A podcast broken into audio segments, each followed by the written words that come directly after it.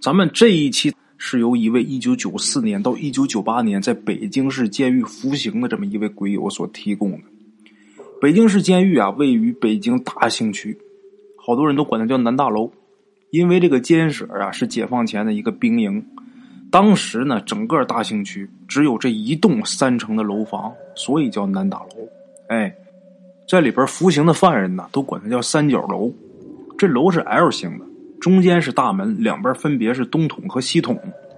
咱们鬼友呢，就住在东筒二层的一个监室里边。这个监室呢，大约二十个平方左右，住着十二个犯人，六张上下铺。咱们鬼友呢。在房间的一角的上铺，啊，这个他们是住在二层，这楼一共是三层嘛，但是第三层整层是被封住的，贴着封条，具体是什么时候封的也不清楚，为什么封也不知道，因为当时啊，这个监室很紧张，咱们鬼友就觉得呀，不合理呀，不应该放着一层不用啊，反而给封着，不知道为什么。鬼友刚搬进去的时候，就听这个同事的这些，呃，狱友就说呀：“三层闹鬼，具体就是三层有动静，晚上时候有声音很清晰。”咱们鬼友就试图用各种科学方法来解释这个事儿，就比如什么结构移位呀、有共振呐、钢筋疲劳啊，或者说有老鼠。他这些狱友啊，也都是笑笑，就是。等你听着，你就明白了啊！就这样，有这么一天晚上啊，咱们鬼友已经上床了。这个楼上啊，开始有动静，非常清晰。这个声音是人在走动的声音，不紧不慢的踱步，时不时的呢还敲铁栏杆的声音。不知道咱们大伙有没有拿过一个小棍儿啊，划过长长的铁栏杆的经历？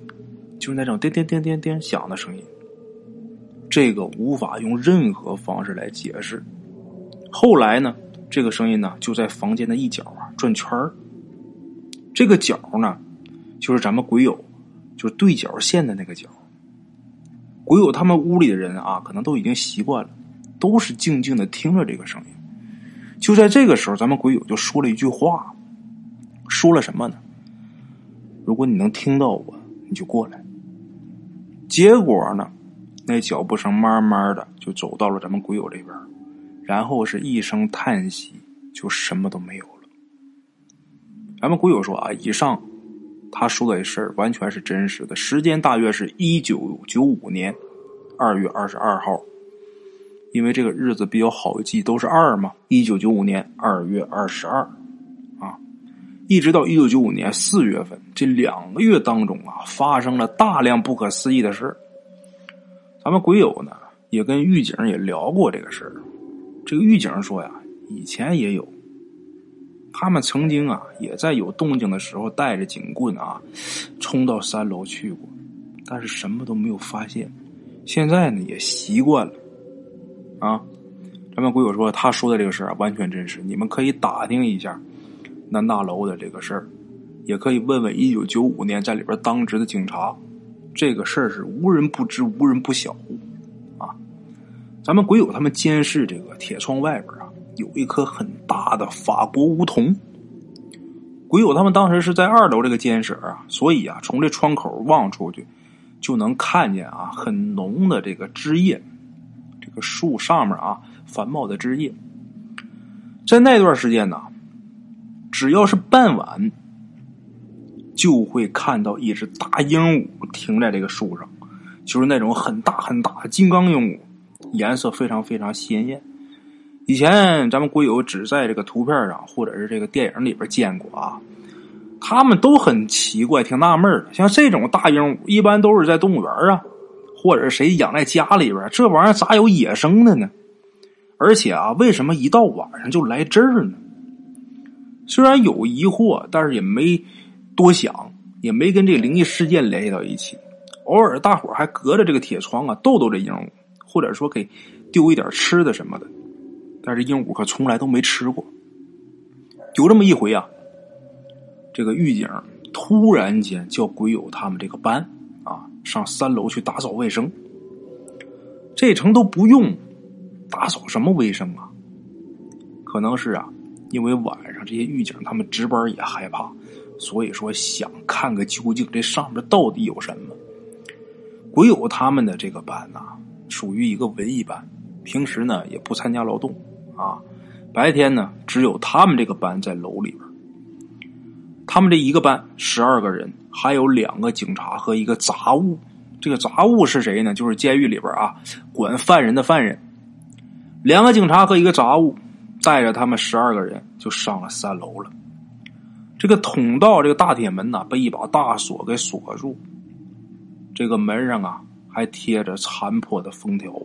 从这个铁门上的栏杆往这个通道里边一看呢，每个人呐都打个冷战很阴森，虽然是大白天，但是里边啊，感觉雾蒙蒙的，一点不通透。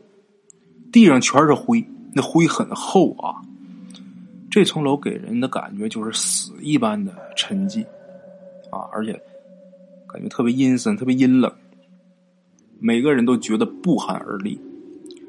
这时候，这个杂物啊，把这个锁给打开了。大伙虽然说害怕，但是没办法，在监狱里边让干什么就必须得干呢，没商量啊。鬼友他们这个班呢，一个接一个的走进去了，开始打扫卫生。每个房间、每个屋子，一个一个清理。为了壮胆儿啊，他们这一个班十二个人啊，都在一起打扫一个屋子，看上去挺滑稽的，不敢分开啊。一间一间的打扫，结果打扫到咱们鬼友他们班楼上的那间房子的时候，就是脚下啊，就是他们平时呃住的那间监室。就这间屋子，在这儿发现地上有一张画这个画啊看着像是挂历的这种印刷品，但是上面可没有日历，像挂历那么大。这纸质呢也是现代的纸质。这画上画的是什么呢？一个美人也不是什么影星歌星，没有人认识这个美人是谁。这画上的美女在笑，笑的很怪，就是你看一眼就不想再多看一眼了，就很瘆人笑的。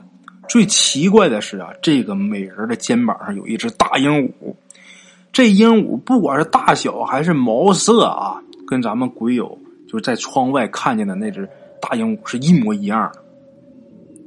大伙看见这张画之后，看见这鹦鹉之后，几乎是同时啊，怪叫着往出跑啊。鬼友手里边还拿着这张画呢，他哆哆嗦嗦把这画递给那个带队的警察。那带队的警察看一眼就说：“烧了，烧了，烧了。”这画就这样被在三楼给烧了。结果烧的时候，这个通道里边。就发出一声巨大的声响，就感觉像是一个很大的木墩啊，重重的摔地上，嘣！大伙都能感觉到震动。这时候，所有人都面面相觑，包括警察。这个事结束之后啊，从那天起，鬼友他们监室的窗外再也没有这个大鹦鹉。从那天起啊，每天晚上的声音。也要比原来大的多，而且复杂的多，各种声音，有哭声，还有拖着这个铁镣走路的声音。总之啊，比原来那嚣张的多。这狱警呢也打了报告，这管教科呢也来了很多人，但是始终没有查出任何原因。晚上仍然在响，最终啊，监狱也没有跟北京市监管局。报告这个事儿，因为从一九九五年清明节夜里，这些东西啊，大闹一场之后，就再也没有来过。那天晚上好顿折腾，那声音大的都吓人。到那之后再也没有过声音。咱们各位老铁听到这儿啊，肯定是没有听过瘾。那么我就接着再给大伙说一个发生在北京七处看守所的这么一个恐怖故事。咱们有一个鬼友，他姐姐就是在那儿工作的。这个地方啊，七处看守所这是指关押重刑犯的地方哎，在这儿的犯人都是死罪。这个地方的犯人呐，不到这个刑场去行刑，在监狱里边就执行了。哎，这里边啊，曾经关过一个人，这个人是因为什么进来的呢？在九几年的时候，北京有一件事儿，不知道大伙记不记得啊？北京有个人，有个官员替人家顶罪，被判处了死刑。他这媳妇就不服啊，上诉就根本没有用，多次被驳回。这女的一气之下啊，居然开着一辆车去撞天安门。当然啊，根本没有接近天安门就被拦下来了。结果按政治犯被关在了七处看守所。这个最后啊，在处决的时候，这个犯人呢可以提不过分的要求。这个好像是自古就可以这样啊。这个女的提了一个什么要求呢？就提了一个：我执行死刑的时候。我要穿一全套的红色的衣服。这个监狱呢也满足他这要求了，就给他找了一套。但是自打他死了以后，那个监狱就开始闹鬼。这个事儿是怎么回事呢？咱们得从头说起啊。这个七处看守所啊，一般重案要案宣判以前都是关押在那儿的。这个案情严重的进了看守所就要砸上死料。哎，也就是说，这个人在看守所。短则半年，长则数年，都是在这过着等死的日子，每分钟都得带着这个死料。这个料子是很沉的，很快就会把人的这个脚踝呀给磨烂。所以说，一般呢带料子都得用旧布在这脚踝上啊缠上厚厚的这么捆上这么一圈为的是什么呢？为的是让这铁料啊不直接接触这个皮肉，这样就磨不着这个踝骨了呀。所以说，大伙都管这个就缠脚的这个布啊，叫什么叫料托就这旧布啊，缠缠脚踝这个叫料托当这个人呐上刑场之前，就是今天要执行了，虽然只也在这个监狱里边执行啊，其实要执行了，他得不能在监房里边，得拉出去，要把这个死料给砸开，死料砸开换成活料，就是换成那种带锁的。那死料是没锁的，这活料啊带锁的。为什么要换这个？为了执行完毕以后啊，把这锁一打开，把这料子带回来。那么说换料的这个过程叫什么呢？叫踢料换锁，就把过去那个死料啊给砸掉，换成带锁的，这叫踢料换锁。在这个监狱里边待的犯人呐，清早的时候如果听到啊叮叮当当踢料的这个声音，就说明有人要上路了。这女的啊，死的那天确实是穿着一身红衣服，也确实是她死以后这号里经常可以听到哭声啊。更奇怪的事是什么呢？最奇怪的事是发生在他脚上缠的那个料托上。这个在砸开这个死料以后啊，他的这个料托解下来以后啊，就扔在一边换上这个活料就上路了。就出去执行去了，但是料托拆下来是扔在一边了。过了一会儿啊，也不怎么，就平地忽然间刮起一阵怪风，把他缠脚的料托就给刮到一棵大树上。因为他这料托啊有点特征，好认，所以说确认是他的料托。那天早上走了很多人，唯独他的被刮上去了。那地上堆了很多被解下来的这个料托，都是堆在一起的。只有他这个在树上待了大半年，不管是多的风雨啊，这料托都掉不下来。这女的死完以后啊，这监舍里边就不断的有哭声啊，还有喊声，有人不少人啊，半夜都听见喊冤枉。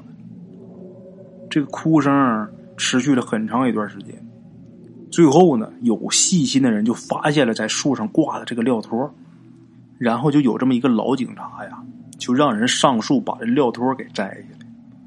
自打这料托摘下来以后啊，就再也没有什么怪异的事发生。这个事很奇怪啊。好了，各位鬼友们，咱们今天这两个故事啊，先给大伙说到这儿。其实关于监狱的故事还有很多，咱们以后有机会再讲啊。